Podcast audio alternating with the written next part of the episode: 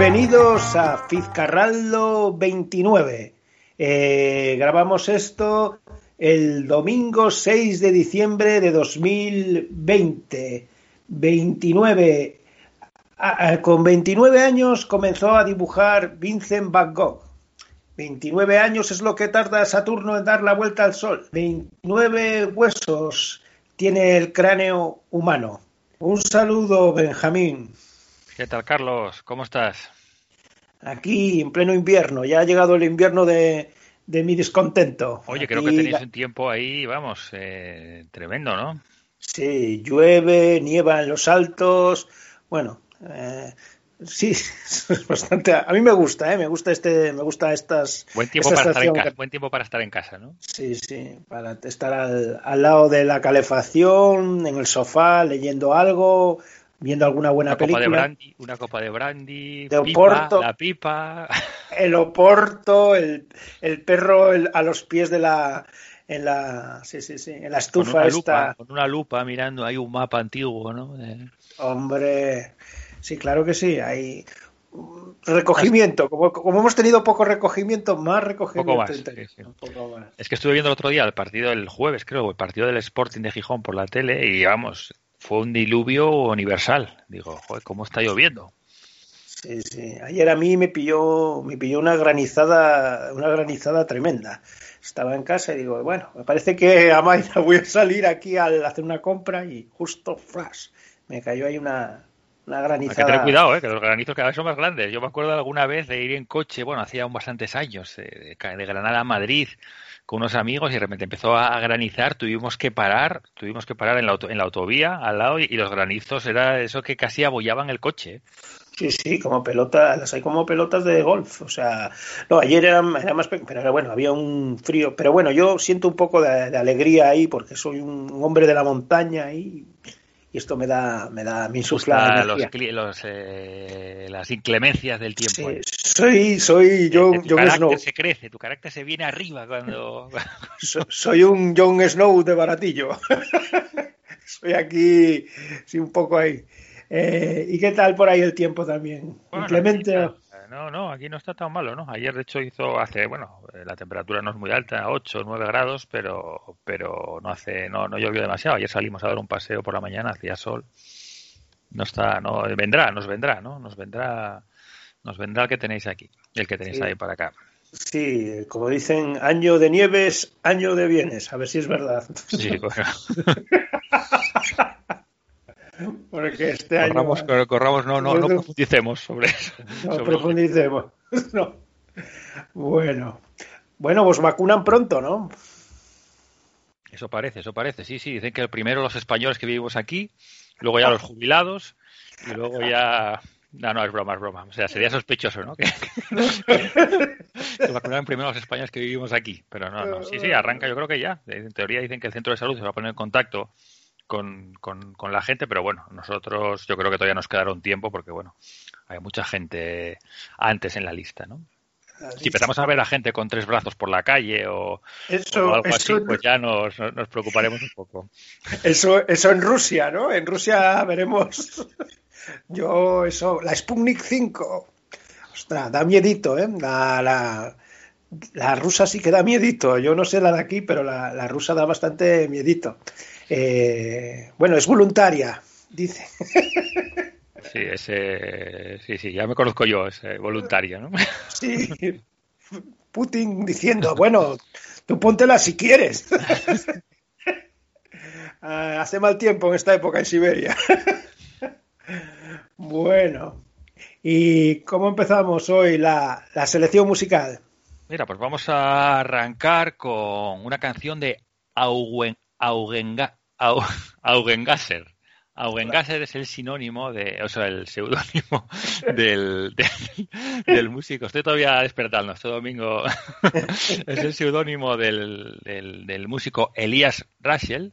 Lleva sacando, sacando música con este, con este nombre desde 2014 y este y ahora en 2020 ha sacado este disco que se titula Sleep Dancer y vamos a poner la primera canción Pay the Rent Going Out. Así que vamos con Augengasser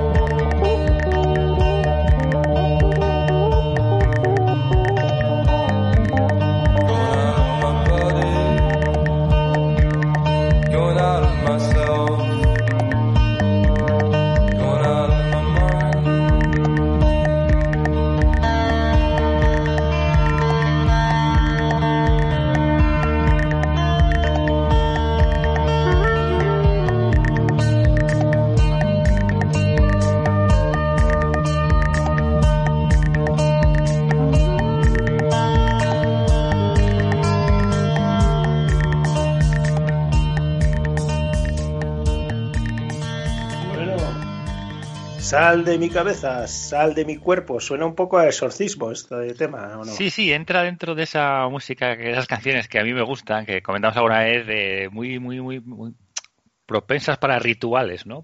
Propensas para crear un culto, una religión, algo, ¿no?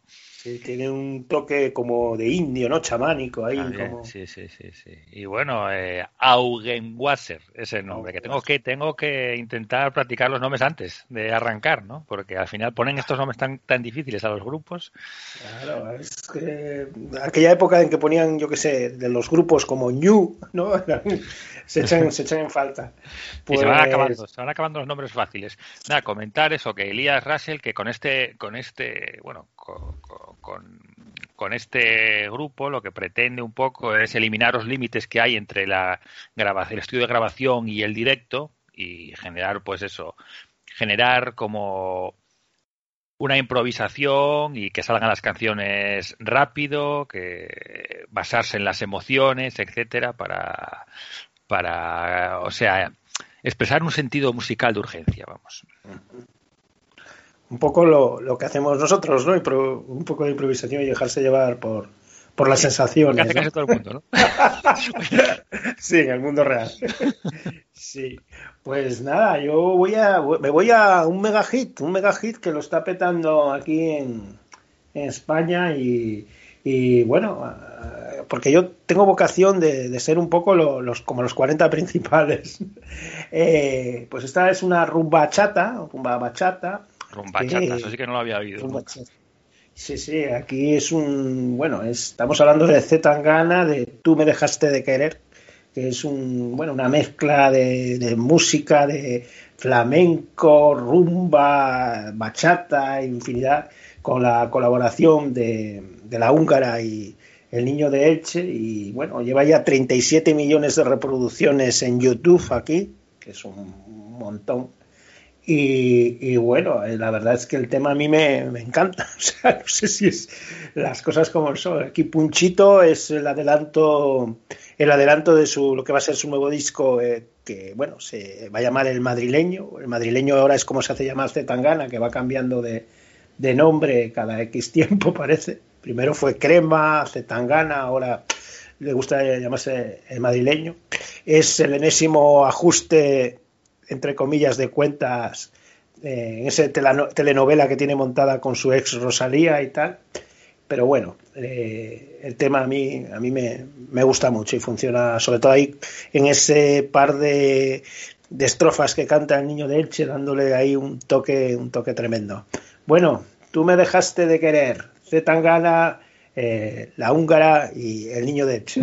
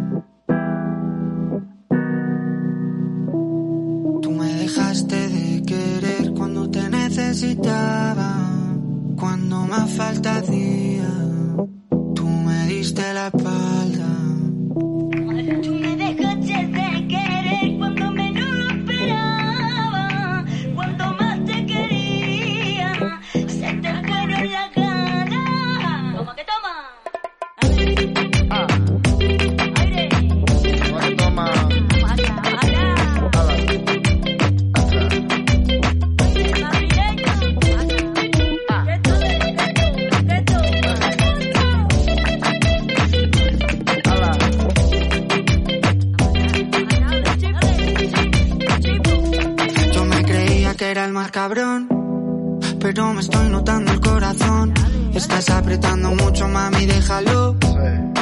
Si quieres te doy la razón. Yo lo único que quiero es largarme de aquí. Me da igual dónde puedes elegir. Algún día dentro de poco me voy a arrepentir de haberte confesado lo que me hace sufrir. Tú me dejaste de querer cuando menos lo esperaba. Cuando más te quería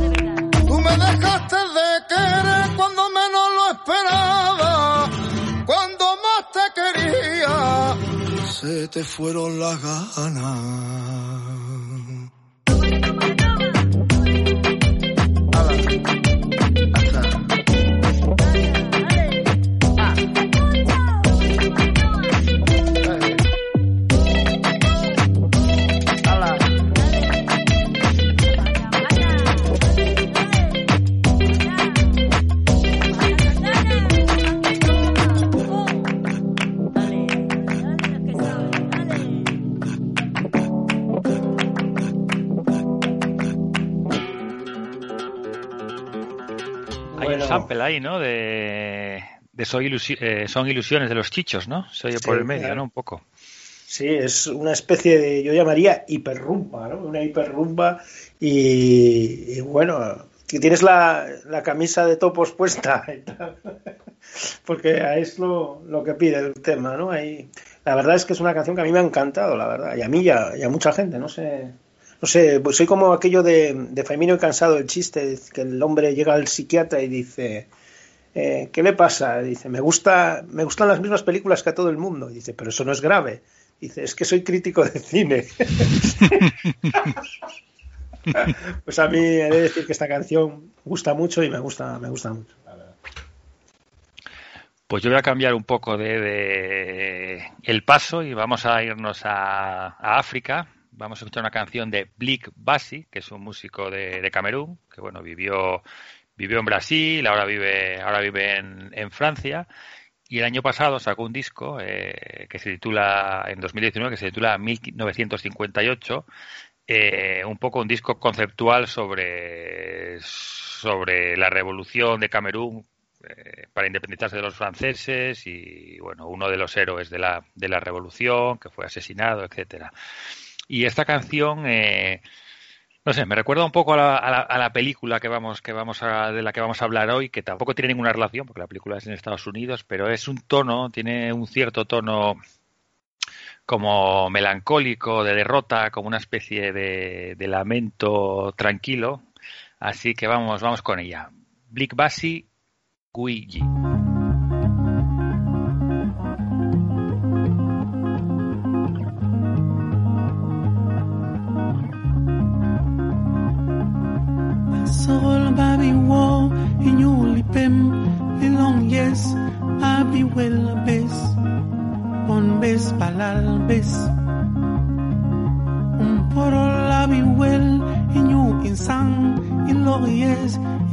song. The banning of joy.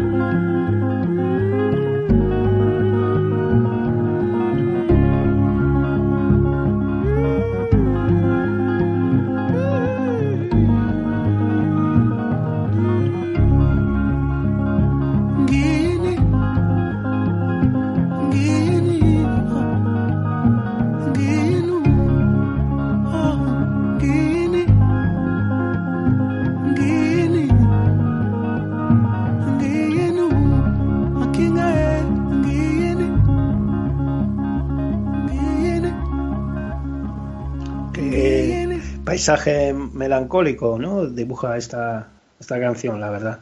Sí, ¿No? sí, tiene ese tono melancólico, pero sí, a mí me parece muy, muy bien producida también, ¿no? Con mucha, muy, muy delicada. Ah, me gusta, me gusta.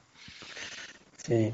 Además, eh, lo que tú dices, que se pega muy bien con la, con la película, ¿no? Así un tono como crepuscular, ¿no? Eh, cuando anochece un poco esa, esa luz, ¿no? Que se va apagando, parece. Sí, cierta aceptación también de la derrota, ¿no? Cierta, eh, no sé si leo de si veo demasiado ahí en la canción, pero veo ahí un poco cierto ese, ese lamento ya de, de- de haber Sí. perdido, ¿no?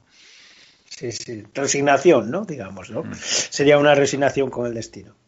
Eh, pues nada, hoy vamos, hoy generalmente muchas veces me dicen que ponemos pocas, pocas canciones en, en castellano y ahora voy a hacer dos, dos seguidas, ¿no? Ahora voy a poner un, Vas a quemar, tema- vas, vas con todo, vas a quemar las naves ahí. Sí, sí, voy a voy con, con, con un tema de, de Joy Crepúsculo, de que acaba de Joy Crepúsculo, que se llama su verdadero nombre, que pocas veces se dice es Joel Iriarte Parra. Yo la verdad es que llamándome así no, no me hubiera buscado un... Es otro filósofo, porque Tangana también estudió filosofía y con lo cual, eh, bueno, los filósofos se tienen que buscar otra, otra manera de, ganarse los cuartos, ¿no? Y este parece que la música, bueno, les funciona a algunos.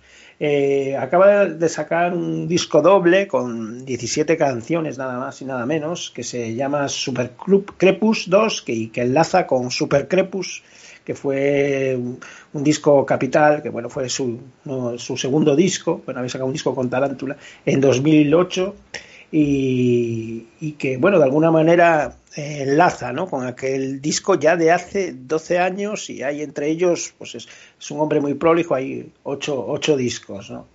Eh, guitarras brillantes, medio tiempos que, que recuerdan lo mejor de, eso que se que llaman los pedantes Adult Orient Rock. Eh, pues eh, ha colaborado pues con Tomasito, La Prohibida, bueno, incluso durante este tiempo ha, incluso ha hecho la banda un tema para la banda sonora de aquella película de Vigalondo, Colosal. Y bueno, es un disco muy cuidado, eh, también desde el punto de vista del diseño. eh, en la portada hay una rosa, rosa que fuma. Y de todo este disco he elegido para un tema que se llama eh, cuarentena, cuarentena sin ti, ¿no? ¿cómo, cómo, ¿Cómo esto que nos está ocurriendo, cómo afecta al amor? A la y es bonito ver esta, esta canción con una historia en, bueno, en, en esta cuarentena. Pues con todos ustedes, Habrá que, cuarentena sin escribir, habrá que escribir otra, que sería cuarentena contigo, ¿no? Sí, eso, eso es duro.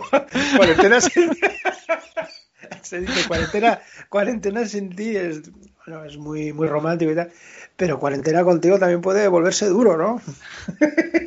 no sé. Bueno, pues vamos con Cuarentena sin ti de Joy Crepúsculo de su nuevo disco doble Super Crepus 2.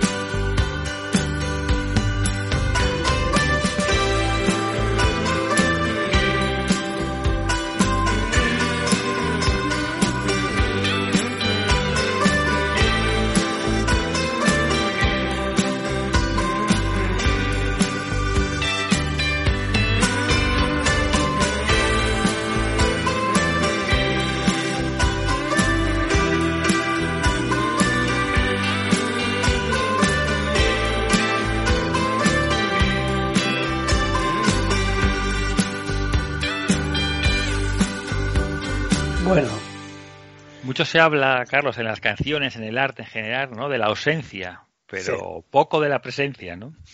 Sí, la verdad es, Sí, sí, es que la ausencia nos permite modelar, modelar a nuestra. El creador tiene libertad, ¿no? Para modelar un poco. Realmente es una proyección lo que hace, ¿no? Cuando este es amor es platónico, realmente uno se enamora de sí mismo, de la proyección suya sobre una persona que idealiza, ¿no? Digamos.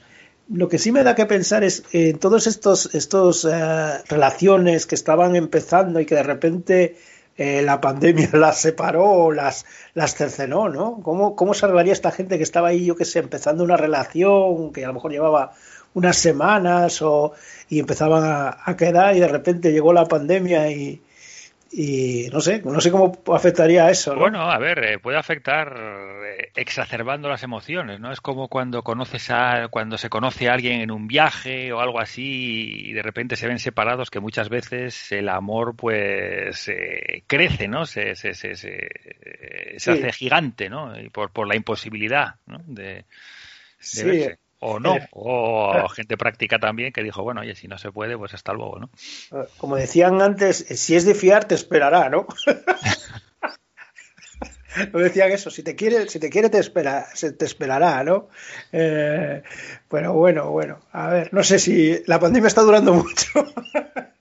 Y- pero sí, sí, supongo que habrá historias, historias, historias interesantes, ¿no? Eh, con esto de lo que nos ha ocurrido. Pues sí. ¿Y, y cuál es el siguiente tema? Pues mira, vamos a ir a Desguaces Cañamina. Voy a poner, voy a rebusqué ahí en, en- la arqueología musical. Vamos a ver una canción de, de- unos pioneros de la música electrónica, ¿no? De, de Silver Apples, una banda que, que estuvo activa entre 1967 y 1970 y fueron de, las- de los primeros grupos en, en emplear técnicas electrónicas fuera un poco de lo, de lo, de lo convencional.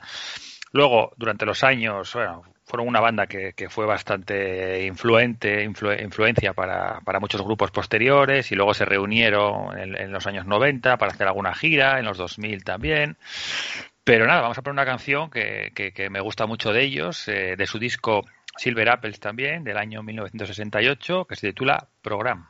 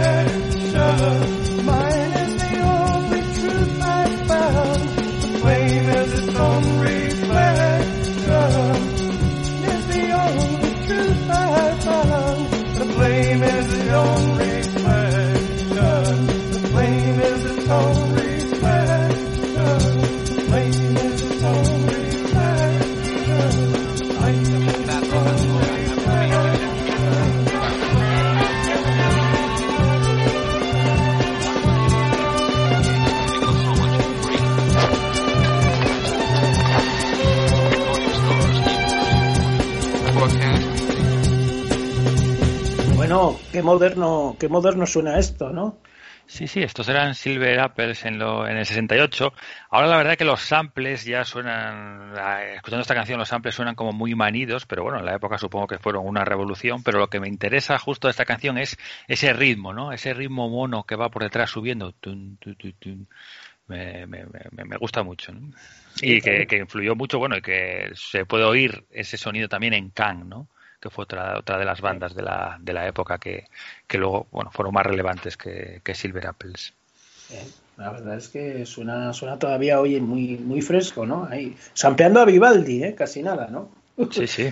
y, y un montón de texturas de radio y de demás, ¿no? O sea, es, bueno, parece dubstep de hoy día casi. Eh, bueno, pues vamos a, vamos a cerrar la, la selección musical con, con el remix que ha hecho Robert Smith para, para Deftones, que están, han, van sacar un disco remezclando todas las canciones de, de su álbum, del que se cumplen 20 años, de su álbum White Pony, y ese entre los artistas que van a que han hecho esas remezclas, pues está Robert Smith, Mikey Sinoda, eh, Square Pusher, Black Mass, pero bueno, eh, este esta canción, Teenager, la verdad es que eh, Robert Smith le ha dado un, acercamiento así como minimalista, un sonido, añadiendo esa, ese paisaje, un paisaje sonoro oscuro tan de la, tan de la casa de Robert Smith, ¿no? Y la verdad es que la canción ha, ha cobrado nuevo, nuevo brío. Eh, Black, Black Stallion, que así se llamará este, este conjunto de, de remezclas del anterior año de White, eh, de White Pony de 2020 saldrá el 11 de diciembre en streaming y, y, también en CD y en vinilo. Pues nada, vamos con esta estupenda remezcla que ha hecho Robert Smith del tema de Deftones Teenager.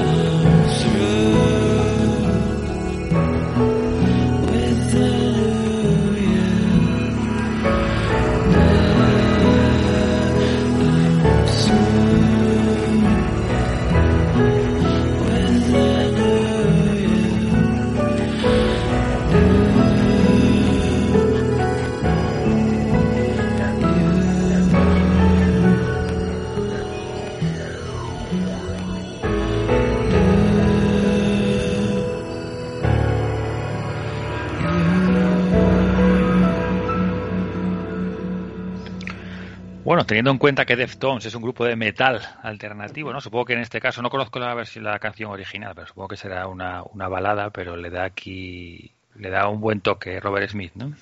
Sí. Eh, se ha quedado una canción estupenda para dar estos paseos a la noche por, por el perímetro, ¿no? Un poco. Sí, sí, sí, sí. Mm, Unas atmósferas que tanto... Porque somos mucho de Robert Smith, ¿no? Sí, hombre, sí, sí. Yo no los no escucho mucho de Cure eh, últimamente, pero sí, sí, los escuché, eh, los escuché mucho. Bueno, pues nada, decir que el disco, pues eso, lo que comentaba antes, saldrá el 11 de diciembre y es un, un disco de remix de, de todos estos temas de, del White Pony de 2020. Eh, bueno, pues nada, vamos ya a por, a por la peli, a la, por la peli de la semana, ¿no? Eh, First Cow de Kelly Richard, eh, flamante ganadora de la sección Albar del 58 Festival de Cine de Gijón y esta semana también elegida por la revista Time como la mejor película de 2020. Ahí es nada. Pero oye, el Festival de Gijón, ¿esa qué, es? ¿qué sección es esa? ¿La sección oficial o cómo son las secciones? Hay dos, dos, bueno, hay varias secciones, pero las dos principales es la, la sección Albar, que es un poco películas ya de directores más consagrados, y después la, la, la Retuellos, me parece que se llama, que es de cineastas pues que llevan una o dos películas. Eh, a mí me parece interesante porque, por una parte, el festival puede premiar o dar visibilidad a cineastas con una trayectoria todavía no muy, muy consolidada y por otra parte también premiar y en cierta manera tener eco eh, premiando a, pues, a cineastas más consagrados dentro del, del mundo independiente, ¿no? Sería como Cannes, ¿no? De la sección oficial Sí. y la- una cierta mirada, ¿no? Exacto, sí, sería un poco tener como una sección que sería, entre comillas, un vivero de cineastas que podrían a lo mejor con el tiempo ir a optar a, bueno, a medida, bueno, que van haciendo películas, a la sección grande, digamos por lo así, y después, bueno, una, un- dar más cancha a las jóvenes promesas, me parece, me parece, bueno, un- una buena idea, ¿no? Porque, bueno, esta película, por ejemplo, ya tiene una, una trayectoria, se estrenó en, se estrenó en, en Berlín, eh, bueno, ya es de dos, realmente viene fechada del 2000, de 2019. Por cierto, eh, decir que cuando esta semana la, la revista Times, eh, Time, perdón, la describía, o sea, como una película tranquila, deslumbrante, una canción de este extraño y accidentado tramo de tierra robada que llamamos Estados Unidos, un lugar donde la ternura sigue siendo el bien más preciado. Con esta frase venía, bueno, pues eso, anuncio. Una frase excelente para Sí, sí. describir la película, ¿no? Eh, Sí. Bueno, a hablar de un poco de la, de la directora, ¿no? De su, de su trayectoria. He de decir que a pesar de ser un- una, bueno, una de las figuras del cine independiente americano, no ha estrenado, no ha llegado a haber estrenado en España en, en cine ninguna de sus películas. Aquí, bueno, tenemos eso, no sé, eh, es una pena realmente. Eh, es una lleva una trayectoria ya bueno, es una de las autoras indies estadounidenses más prestigiosas de la actualidad. Eh, bueno, pues eh, empezó en 1994 su trayectoria. Había curiosamente acercado al cine como eh, figurinista de sí sí y bueno pues nada en mil o sea haciendo vestuario y demás en 1994 eh, sac- saca su primera película de debut que es River of, Grass, que va a tener, eh, se va a estrenar ya en, en Sundance, va a tener varios, varios premios y eh, premios, llega a estar nominada a tres premios Independent Spirit de, mi, de 1996. Después saca un, en 1997 una especie, no podríamos decir que es un cortometraje, es un mediometraje, ¿no? Porque lleva, se va a los 50 minutos, eh, filmado en Super 8, eh, que ya está, la, bueno, refleja esto que, es una constante en muchas de sus películas, la naturaleza, cómo los personajes se integran en ella y, y todo eso, ¿no?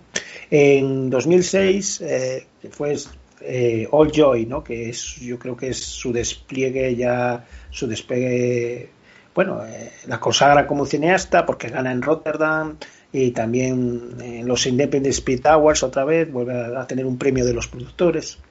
Era una época en la que las películas se llevaban las películas de esos paseos por la naturaleza, por ejemplo el Jerry de Gus Van Sant también es de aquella, de aquella, de aquella época. Eh, es una película que viene protagonizada por bueno, uno de, nuestros, de los héroes del programa, Willy Oldman, y también conocido como Bonnie Price Billy. Y como Eh, Palas y como y Palas, como- como muchos, con muchos sobrenombres. Como muchos sobrenombres. Eh, es una película que además eh, yo tuve la oportunidad de verla en el Festival de Gijón, o sea que la relación de la autora con el festival viene, viene de lejos. Y bueno, era una película que tenía banda sonora de Yo la tengo, ¿no? Que, que venía producida por Todd Hayes y, bueno, que fue que ha producido, esta última no, no está producida por Todd Hayes, pero bueno, que siempre tiene mucha relación con, con la autora, ha producido mucha, muchas de sus películas. Y en 2008 pues vendría eh, Wendy and Lucy, eh, más, mini, más esencial todavía, más minimalista. Eh, bueno, es una película que bueno que creo que se estrenó en, en Venecia y, bueno también tuvo mucha muy buena eh, acogida. Y en Sí, 2010 con, Michelle, con Michelle Williams, ¿no? De protagonista. Sí. Y esta, yo esta la vi, me, me- me- una película bastante de la época, ¿no? De, de, de intentando reflejar un poco esa juventud americana o un poco perdida en el sentido de que no hay mucho espacio para, para, para llevar una vida tradicional, ¿no? Es, me acuerdo de la chica, la protagonista, buscando a su perro, ¿no? Todo, durante toda la película, con poca trama y, y más bien dejándose, dejando un poco que, la, que la acción vaya apareciendo, ¿no? De forma, de forma tranquila, ¿no? Sí, comentar que en el Joy empieza su, su relación con que llega hasta, hasta hoy con John Raymond, ¿no? Que es un, un guionista, Jonathan Raymond, que es un, guionista que también trabajó con Tom Hayes, o sea que tiene ahí un, vínculo. De hecho, esta, la película de la que vamos a hablar hoy está basada en una, en una novela de, de, Jonathan, de Jonathan Raymond. Después vendría en 2010 el primer western, porque este que, que bueno, Scout no es el primer western, también comparte paisajes, ¿no? Los paisajes de Oregón, eh, que es una especie de una travesía, eh, bueno, un grupo de familias que se pierden en, bueno, eh, en, en la ruta y bueno, y surgen ahí, bueno, las mujeres, bueno, todo esto, que es una película que también ha tenido, una buena acogida. Después vendría en 2013 también con este hombre que Jonathan Raymond de guionista, de co-guionista Night Movies, que habla de bueno de una de tres defensores del medio ambiente que deciden volar una, una presa. Pues ahí está también Dakota Fanning, Ye- Jesse Eisenberg, Peter Sarsgaard y bueno. Ya... Sí, aquí intentaron hacer otra cosa, ¿no? Aquí intentaron cambiar un poco ese cine un poco contemplativo que, que hacían. Aquí es una película ya que es un poco más eh, películas al uso comerciales, pero bueno, con su toque, ¿no? Sí, que yo creo que, bueno, estuvo tuvo reconocimiento mejor dirección de fotografía en el festival en el festival de Valladolid. Y, y después, bueno, viene eh, una película que yo creo que, es considerada mayor, que aquí volvemos a decir no se llegó a estrenar, se salió en DVD, que Certain Woman de 2016, que cuenta la vida de varias mujeres en un pequeño pueblo de las planicies de, Estados Unidos, una abogada que lucha contra el machismo en su profesión, una hija, bueno, que cuenta un poco la historia de estas, de estas mujeres. Y bueno, y ahora pues llega esta Fix, Fiscal, que es una especie de, de, ¿cómo lo llamaríamos, no? De western crepuscular. Y, y bueno, eh, un poco el argumento, ¿cuál, cuál sería, no? Más o menos. Sí, bueno, comentar primero que, que la película se estrenó, se estrenó justo, justo el, el 6 de marzo de 2020 en cines en Estados Unidos, ¿no? O sea, que, que justo, justo antes de la pandemia, eh, de que, bueno, no, luego ya se estrenó en, en, plataformas eh, en, en, julio. Y la película, pues bueno, la sinopsis es eh, dos, lo que, coment, lo que comentabas, ¿no? En Oregón, en los, en los principios del siglo XIX, en torno a 1820, toda, toda esa gente que va a explorar esas tierras, a intentar buscar oro a, o a, a- a comerciar con pieles, etcétera. Entonces vemos a se nos va se nos van presentando eh, tomándose su tiempo, ¿no? A dos, dos personajes que se encuentran, ¿no? Dos personajes que se encuentran, uno que es un cocinero que va por ahí a buscar fortuna y otro que es un, un personaje chino que estuvo recorriendo el mundo y que está también por ahí, bueno, pues a ver si, si consigue fortuna. Entonces, bueno, entablan una amistad y empiezan a y hay una vaca que, que llegó que llegó allí que el, gobernador de la zona la especie de el gobernador de la zona se trae una vaca porque echa de menos la leche. Solo hay una vaca en todo el territorio y ellos empiezan a, a ordeñar la vaca por la noche eh, a robar la leche y a hacer unos pasteles que a los que y montan un pequeño negocio con esos pasteles no más o menos esa es la, la, la trama creo no Sí, sí.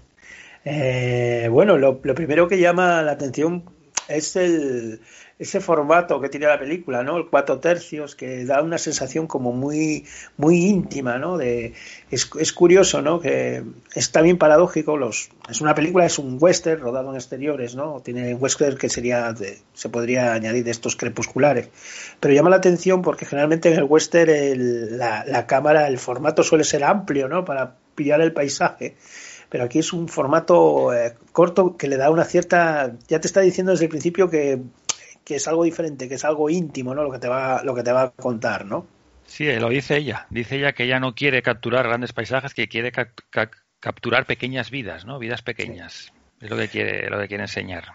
a mí lo que me lo que me impresiona mucho de la película es es como el, en la naturaleza parece como algo ina- inalterable no Eh, empieza en, en la actualidad no una mujer con su perro vemos vemos como el bosque está tal como, como va a estar cuando cuando esté eh, la, en la época pasada no Eh, parece como un todo inalterable no que está mientras que el ser humano va va, va pasando no van pasando sus vivencias y siempre aparece como como algo de fondo que bueno que está ahí y, que nosotros vamos vamos teniendo nuestras vicisitudes pero que al final nos vamos vamos acabamos integrados ¿eh? de alguna manera nos acaba absorbiendo ¿no? y ves ese barco no ese petrolero no que cruza el, el, el, el- ese bosque no Eh, es un poco esa, esa sensación. También me gusta mucho eh, la naturalidad que tienen entre los personajes como cuando se van a vivir juntos como nadie dice nada. Son personajes que apenas hablan y son como antiépicos, ¿no? Completamente, pero que, realmente por dentro eh, tienen una profundidad tremenda, ¿no? Sí, lo que comentabas de- de- de- del, del paisaje, la película arranca en, la, en una escena en la época actual que nos da, que nos, que lo que comentas tú, ¿no? Que nos, nos hace ver un poco la dimensión de, que nosotros pasamos y, ese paisaje queda. Y también nos da una clave para el final de la película, un poco, ¿no? Nos da una clave de, del final que se queda, se queda un poco abierto, pero que con esa primera escena, pues lo, lo, lo conectamos, ¿no? Y nada, comentar eso, el estilo de ella es eh, pues un estilo muy descriptivo, ¿no? O sea, la película arranca, conocemos al personaje, a uno, al personaje principal, a Cookie, y, y, no se toma su tiempo, ¿no? Se toma su tiempo para verlo a él en el bosque, para ver a él las relaciones que tiene con el grupo, con un, él forma parte de una especie de de grupo que, que, que avanza, no sabemos exactamente a dónde, a, a qué van o qué hacen, pero bueno, una, una especie de patrulla y nos, nos cuenta, nos, usa bastante tiempo para, para, para, contarnos un poco las relaciones entre los personajes, cómo los personajes viven en ese entorno, ¿no? en, ese en ese entorno salvaje, etcétera, y luego ya vemos el encuentro con el otro personaje y cómo se va tejiendo un poco su, su relación, ¿no? Sí. Saber eh, lo que va a ocurrir al principio, saber lo que va, sab sabemos que, bueno, cómo va a acabar realmente la, la, historia, eso le da todo un halo de, a la película entera. Eh, como ya sabes realmente que es, bueno, no deja de ser, un, entre comillas, una tragedia, porque sabes el destino que les espera a estos dos amigos, es también un canto, un canto a la amistad. A mí también me gusta mucho cómo eh, Cookie, el personaje de Cookie, cómo lo describe con su relación con la naturaleza. Nada más lo vemos, vemos una, una especie de salamandra que se hace la, la muerta para mientras él coge setas y él con delicadeza le da la vuelta y, con mucho cuidado sabemos, eh, ahí ya nos define al personaje, la sensibilidad que tiene ese personaje, que lo vamos a ver, por ejemplo, cuando ordeña la vaca, cuando habla con ella, vemos todo ese, él cuando abandona un poco a ese campamento de esos hombres rudos y él un poco va a ese, al bosque, ¿no? Que es eh, donde realmente él se siente eh, libre, ¿no? De alguna manera, digamos, en esa naturaleza, ¿no? Sí, sí, además se le ve. Se- se- yo creo que toda esa primera parte nos remarca un poco la, la, la humildad y, el- y lo buena persona que es ese personaje, ¿no? Un poco lo y que está ahí un poco en ese entorno hostil, agreste, con esa cara que digo, creo que el actor, los dos actores principales están, John Magaro y Orion Lee están, están perfectos, pero sí, nos, se nos, se nos muestra ese, a ese hombre sin, sin, sin, a lo mejor sin esa maldad o sin esa colmillo que tiene, que tiene el resto para, para hacerse un sitio en ese, en ese mundo, ¿no? Sí, la verdad es que sí, es, eh, es un, un personaje tierno, es un, hay un momento cuando llega a ese pueblo y le dejan allá al cargo de un niño, de un niño pequeño, eh, en cambio el otro personaje, no digo que esté más maleado, ya es un poco, es un soñador completamente, es el cuento de la lechera, nunca mejor dicho, está constantemente haciendo planes de lo que van a conseguir, con lo cual, como tú sabes realmente desde el principio lo que va a ocurrir, que eso se va a ver todo truncado, hace que tengas una sensación como de muy, eh, no sé cómo decirlo, de Sí, tristeza, de tristeza, ¿no? de melancolía. Ves Y con planes, ves, ves hablar de unos planes que, que, que- que ya te das cuenta que, no se van a llevar a cabo, ¿no? y eso impregna toda la película, una maravillosa película, además con una, con una fotografía así. Yo me emparenta mucho aquellas películas westerns eh, de los 70, eh, tipo... Las puertas del cielo, totalmente, Sí, ¿no? Sí, sí. sí. Una, la de Robert Altman con Warren Beatty. Exacto, esa, ese tipo de, de western diferente que se intentó hacer en los 70, con también de cierta etnografía, mostrando a los indios tal como eran, no con ese estereotipo de las películas clásicas del oeste. Sí, conviviendo, conviviendo con ellos y Sí, quitar ese rollo de épica y es completamente. La película es completamente antiépica, ¿no? Es completamente. No sé cómo decirlo, sí, sí. Es que hay, es que hay un tipo de western, bueno, está el western que se hizo que era del, del- de- el sur de los Estados Unidos, ¿no? De Kansas City, de toda ese, de toda esa parte, y luego está ese western de los de los 70 que se hizo en el norte, ¿no? Que se hizo en esa zona en Oregón con el, ese estilo de los tramperos, la, todo lleno de pieles, el bosque, la naturaleza muchísimo más, muchísimo más, más presente, los indios, como dices tú, la- el comercio con ellos, eh, la, la convivencia y los buscadores de oro, ¿no? El barro, eh, las chabolas, ¿no? Todo, que también estaba un poco en Deadman, ¿no? De, Sí, de Jim Jarmus. sí, sí esa ese especie, lodazal ahí.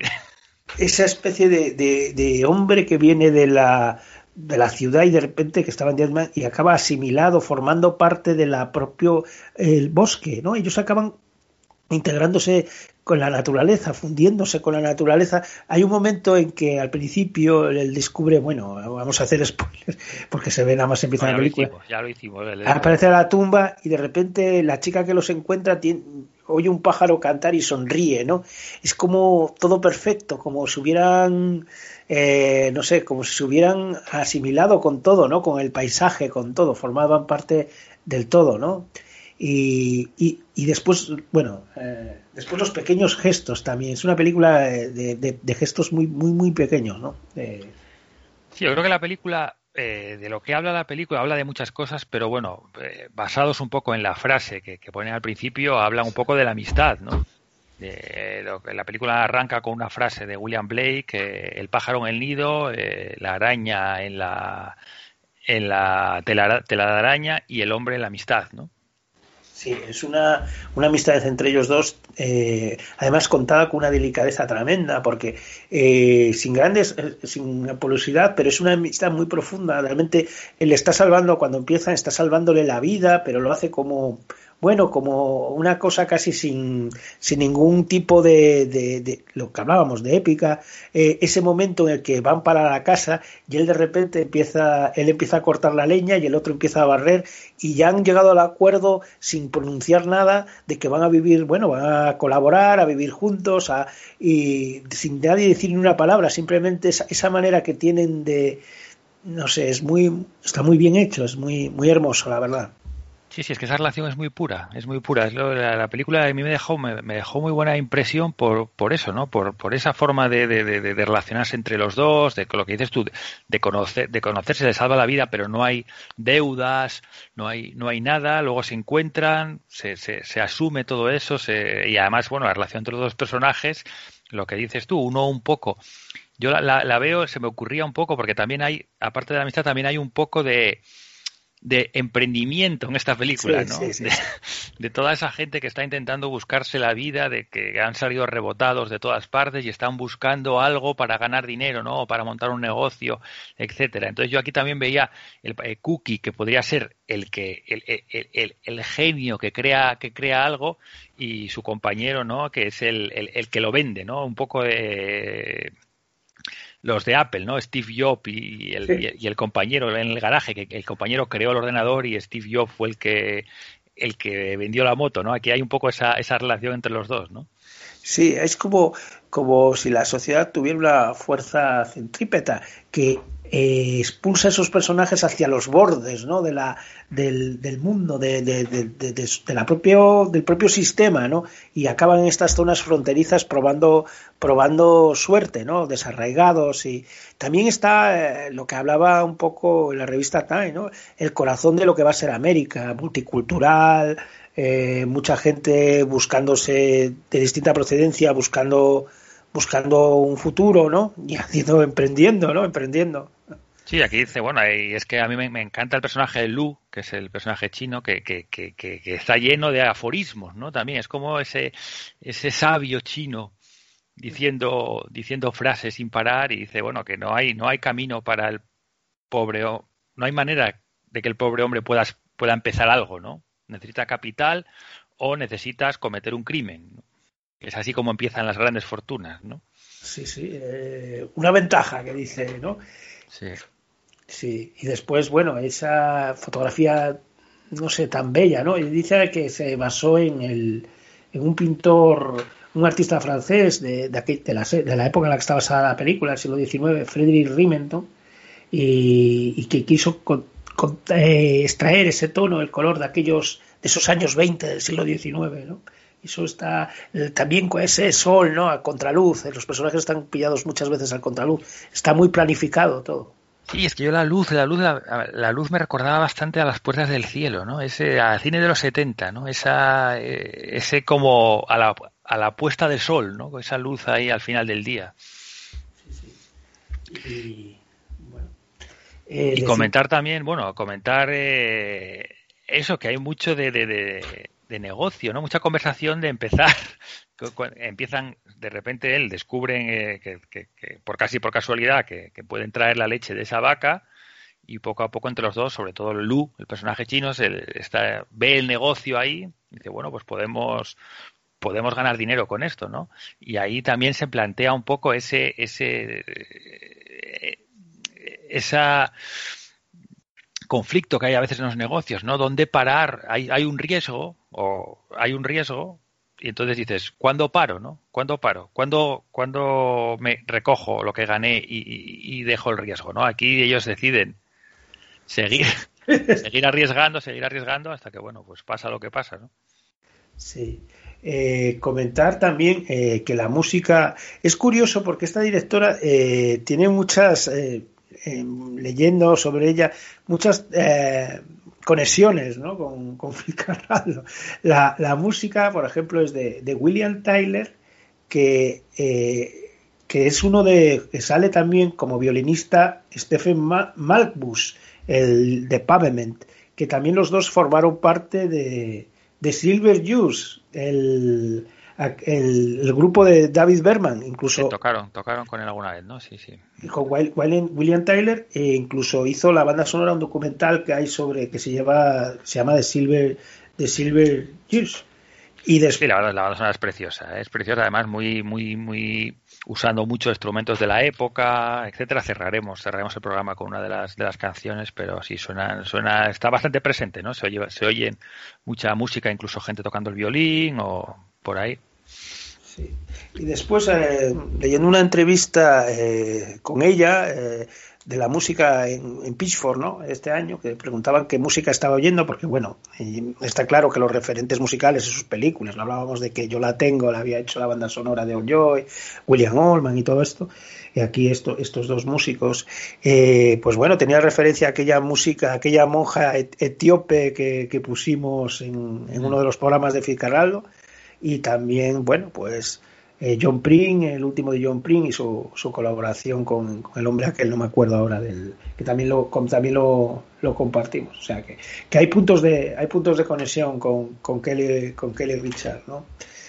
Y, y volviendo a, a la peli, a mí hay, eh, hay cosas, por ejemplo, momentos que los objetos, ¿no? También volvemos a decir, en el momento que él vuelve y la casa está destrozada, como el, batidor, ¿no? Encuentra el batidor, lo coge, como es un símbolo de la, amistad, ¿no?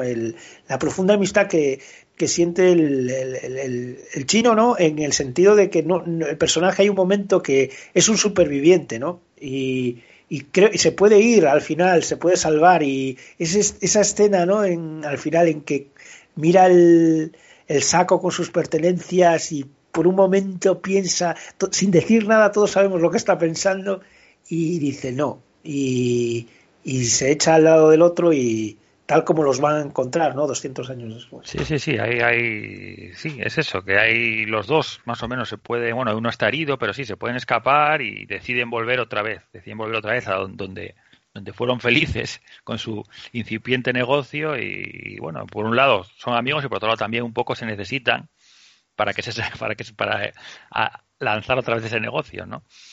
Sí, sí, sí. Pero sí, Eh, está muy muchos pequeños gestos. Además, una película, bueno, pues lo que comentábamos de la directora, ¿no? Eh, muy, muy contemplativa, muy mostrarnos el paisaje y el paisanaje, ¿no? De, de, de- de esa época y poner a dos personajes que en general en este tipo de películas nos encontraríamos a, a dos tipos como con más eh, mala leche, ¿no? Como tal, pero nos ponen a dos personajes que, bueno, están intentando pues ganarse la vida, int- intentando hacer un negocio, pero no sé, con una especie de actitud ahí como resignada, tranquila, ¿no? Lo, lo- lo eran bastante duros para el oeste, yo creo. Claro, y la cara de John Magaro, ¿no? La cara de John Magaro Sí. de la de Cookie, ¿no? Esa cara ahí eh, recuerda un poco a Paul Dano, Sí. esa cara un poco ahí de bueno, a ver que- a ver si sale, ¿no? Pero vamos, me, me van a dar por todas partes. Sí, yo creo que el, el hombre sabe- se deja llevar y sabe perfectamente eh, hacia dónde van, ¿no? Es el, el, el, el- el otro personaje es más inconsciente, yo creo, más, más alocado. Hay también momentos grandes, ¿no? El momento que hacen la primera, la primera galleta o el primer buñuelo, este especie de buñuelo, y lo deja en la ventana, ¿no? Sin decir nada al otro. sí, sí. Y, lo- y él lo coge y lo come y de repente ves cómo se ilumina su cara y sabes que ha tenido ya la idea de negocio, ¿no? De cómo con eso es muy difícil de conseguir, cómo sin apenas decirnos nada, sin apenas diálogo, eh, cómo comprendemos el momento, eh, eh, todo lo que piensan, lo que sienten los personajes, incluso el famoso chaval que se queda el último y queda sin el buñuelo, que al final va a estar, va a tener ahí una cierta venganza, ¿no? Una cierta, ¿no? De hacia ellos, una cierta Sí, sí, animadversión es hacia el que ellos. los ve escapar Es y- que está bueno, tan pues bien se, hecho. Se, se, se- se sobreentiende en el final que es el que los mata, ¿no? Sí, y es que lo ves, eh, realmente son dos planos o tres planos en los que aparece ese personaje y de repente eh, sabemos, o sea, eh, entendemos todo, sabemos nada, lo vemos ahí un segundo en esa cola y ya eh, cómo ella consigue con muy poco, eh, bueno, eh, con mucho, ¿no? Eh, lo- a, llegar a es, es tremendo, ¿no? Sí, sí, sí, muchos, eh, muchos matices y, y se ve, se ve, se ve un poco cómo podía ser la época, eh, la vida eh, en esa época de salvajismo y cómo cualquier cosa de repente tienen esos pequeños pastelillos de aceite que, que les llaman y tal y cómo en ese mundo en el que no hay, en, que, en el que no hay lujos ni nada, eh, todo el mundo se mata por, pues, por, ese, por, por comer un poco un trozo de ese pastel, ¿no? Sí. Que no hay dinero tampoco, tal como lo entendemos. Es un sitio donde es el, el embrión de lo que va a ser un país, en el sentido de que la gente da, bueno, sí, hay gente que da dos monedas, otros dan una especie de huesecillos, otros una especie de, pagarés raros, que no sé muy bien, que, y después tampoco hay una, como una ley, ¿no? Es, es un poco, es una, un mundo, eh, también hay una cosa que me gusta mucho, que hay un momento que lo comentan ellos, dice, esto es el nuevo mundo, ¿no? Estamos, y él le comenta, ¿no? El personaje Cookie, no, no, esto es, es muy antiguo, es, es, es verdad, ¿no? Parece que cuando llegas a un sitio descubrimos eh, América, no, no, es muy antiguo, eso lleva ahí, somos realmente, es la historia, ¿no? Somos nosotros los que, los que estamos llegando, los recién llegados, ¿no? Ahí a... Sí, pero le dice a mí una frase que me gusta mucho que le dice Lu a, a Cookie, dice, la historia aún no ha llegado aquí. Sí, Viene, pero nosotros hemos llegado antes. Tal vez esta vez estemos preparados. ¿no? sí, sí, sí. Es, es esa la, la, la oportunidad, la ventana de oportunidades que ve, Exacto. que ve el hombre. Que cuando, que al saber realmente cómo va a acabar todo, le da un toque, pues, eh, naive, ¿no? Un poco lo ves y sientes con Sí, pena. nadando, como, como me describo yo a mí mismo muchas veces, ¿no? Nadando, eh, hundiéndote en las áreas movedizas, pero intentando bracear para salir, pero hundiéndote cada vez más, ¿no? y después también el- esa la, la, la, la falta de eso huir de todo de toda épica huir de todo gran gesto de, de bueno del que eso le da un, un tono poético eh, Sí, muy cercano y muy cercano. ¿no? cercano, muy cercano. muy- Ves los personajes, te los, te, estás con ellos y, y luego también comentar un poco Toby Jones, ¿no? Actor inglés que, Claro. que aparece ahí, también hace un papel, está muy bien, que nos describe un poco los los jefes del cotarro en esa zona, ¿no? Como eh, nos, nos cuenta un poco ah, diciendo intercambiando opiniones con, con otro responsable de otra zona, diciendo que cuántos azotes le había dado a un, Sí. a un, a, a un tipo, ¿no? Y si había que dar más o menos para ejem- eh, ejemplarizar, o si había que darle menos para que el, para que el hombre al que azotas pudiera ser tra- seguir trabajando, ¿no? Sí, eso- esos personajes también vimos en Zama, ¿no? Eh, eh, que hay un momento que los define muy bien uno de los personajes que dice, están pensando en Londres, en París y no ven lo que tienen delante, ¿no? Es realmente ellos están ahí eh, y, y- y realmente el personaje no se entera de lo que está ocurriendo alrededor suyo, ¿no? E incluso en su propia casa. Eh, están como como con- eh, mandados ahí al exilio, digamos, a la frontera y pensando en sus casas y no ven, no ven nada de lo que ocurre ahí. También ve cómo trata a los indios, ¿no? Que hay un momento en que está hablando con el otro y de repente la mira para que traduzca al, al viejo jefe indio, ¿no? Sí, sí, tiene, la película tiene ciertas conexiones con, con Zama en ese, en ese vivir en las zonas fronterizas, donde todavía en teoría la- la- lo, que ya, lo que llamamos civilización no, no, no, no llegó. Pero sí, también eso nos pasa hoy en día también. O sea que no, muchas veces no disfrutamos de lo que tenemos, de lo que tenemos cerca y siempre estamos fantaseando con estar en otra parte, ¿no? Que es lo que les pasa a ellos. Quieren estar en esos salones refinados de París y Londres y no se dan cuenta que ahí tienen, hay mucha vida ahí también que, que, se puede saborear, ¿no? Y después también la, la estupidez del ser humano, cuando hablan de esos, esos sombreros de castor que están de moda en Londres y de repente el gran jefe dice, pero matan todos estos castores y no comen la carne, o sea, es un, le parece absurdo lo que están, lo que están haciendo, ¿no? Eh, y realmente si lo piensas, ¿no? Es un poco, es bastante absurdo, ¿no? Sí, sí, sí. No, no, yo, yo la verdad que a mí me, me, me, me gustó mucho esta película, ¿no? Me, me pareció que tiene un tono, un tono muy diferente a lo que a lo que solemos, a lo que se suele se suele ver y eso, muy contemplativa y con una bon- bonomía, ¿no? Con una bondad, Sí. con una con algo ahí que, que una inocencia que, que me llegó. Sí, sí, yo creo que sí, es una película que me ha gustado mucho, mucho. La verdad es, no he, no he visto por problemas de trabajo toda la sección oficial, ni- pero yo creo que es un, bueno, no sé cómo serían las otras, pero es una justa, justa ¿Quién, quién estaba? ¿Sabes? ¿Tienes idea de quién estaba en la serie No. oficial? ¿Había alguien, algún nombre? Habría, no, es que ni, como no, no pude, no, ni, ni me quise, no quise enterarme mucho, porque si no soy capaz de, de ponerme a ver y no, no, no podía, no tenía, no tenía tiempo. Pero sí, supongo que habría gente, pero bueno, eh, aparte de eso, yo creo que ha- haya recibido algunos que otros premios aparte de, de aquí en Gijón y, y bueno, la- lo de hablábamos de la revista Time, ¿no?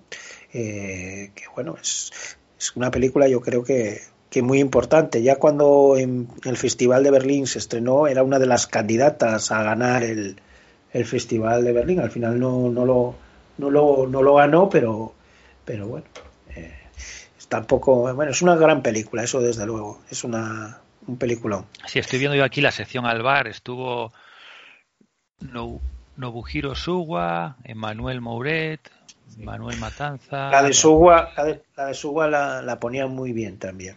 ¿eh?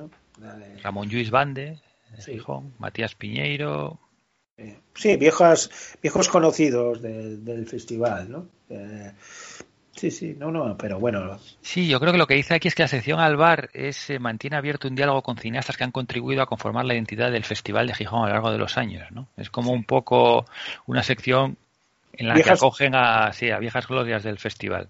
Sí, sí. No, me parece lo que te comentaba al, al principio. Hombre, es un poco, puede ser un poco lío al principio de todas estas secciones de cara a decir la ganadora y tal, pero yo creo que está bien porque das, por una parte, mm, entroncas con la tradición del festival y a los y les das, eh, pero por otra parte no das una ventana a, a cineastas más más desconocidos, ¿no? Pero, pero bueno, yo vi eh, del palmarés, vi la, la calle del agua, eh, que es una especie de, de película en torno a, a, a una fotógrafa de la época, bueno, de la, de la después de la guerra civil, durante la guerra civil, eh, su ostracismo que a estas mujeres en, en un pueblo corao, y está, está, está, está bastante bien, sí, la película. A veces se puede hacer este tipo de, de cine demasiado, a veces, como diría yo, experimental, quizás. eh, o- quedan ganas de que se hubiera centrado un poco más en, lo que es la, la historia, que parece, por otra parte, muy, muy interesante, ¿no? De esa mujer fotógrafa de la que se conservan algunas fotografías y, bueno, reconstruyendo un poco una vida difícil, ¿no? Después de, de perder la guerra, hija de un relojero y tal. No, es una película que, que se queda, ¿no? Bueno, que debió fue una buena, una buena, una buena edición, yo creo. Y comentar un poco también de, de, de, First Cow, la primera escena, eh, que va la chica en, en la época moderna caminando por el bosque y se encuentra el perro, lisquea algo y de repente ya empieza a destapar y ve unos huesos. Vamos, tú y yo que vimos, a- comentamos ya que vimos algunos true crimes últimamente, ¿no? Ah, ¿Quién se le ocurre destapar los huesos, no? O sea, ya te, te- te- te- pueden caer 20 años, te pueden meter en la cárcel ahí. Por, por cierto que... No, yo ya, yo ahora cuando camino, después de ver ahí estos true crimes, cuando camino, aquí hay mucha zona boscosa alrededor Claro. y parques grandes y salimos a pasear o a correr y tal, y de repente siempre miro al lado y si veo un, siempre estoy pensando que me voy a encontrar un cadáver. Siempre estoy pensando que qué haré, qué haría, qué, qué haré que si me encuentro algo, ¿no? Ya pasar, no decir nada o, o llamar o porque vamos, te pueden, te pueden, puede empezar a poner la policía pistas falsas rápidamente. Y dice, se necesita un culpable y eres un español, ¿eh? exacto, exacto, exacto. Sí, sí, la verdad es que, por cierto, comentar que el guionista, eh, le- que dedica medio año a dar clases y tal, y otro medio año a preparar películas, que se suele llevar su perra a, a los rodajes y que sale en alguna de las películas de esta mujer, o sea, que a lo mejor era el perro de la guionista, del guionista, de, o sea, que es, es curioso, debe ser como, como una cosa, entre comillas, familiar, ¿no? Y se nota ese, bueno, a mí me, me ha gustado, me ha gustado mucho, la verdad, la película. La recomiendo a, a la gente que, que además yo supongo que tendrá, a ver si tiene por fin, eh, por lo menos a través de las... es que no se puede ver ahora, ¿no? Porque nosotros la vimos en Filmin ahí, que la tuvieron abierta con el Sí. Festival de Gijón, pero pero no sé, yo creo que no está disponible, ¿no? En- en- eh, para ver. No, no, no, creo que, creo que no, pero bueno, supongo que, bueno, tendrá, le darán por lo menos en alguna de las plataformas tendrá cabida la propia filming cuando pase un tiempo. Sí, sí, supongo que sí, porque bueno, has tenido aquí el premio en Gijón y bueno, y, y yo creo que va a tener algún... No, hombre, y si encima la revista Time dice que la, la mejor película tendrá, hombre, eso tendrá cierta, repercusión, cierta repercusión. Sí, sí.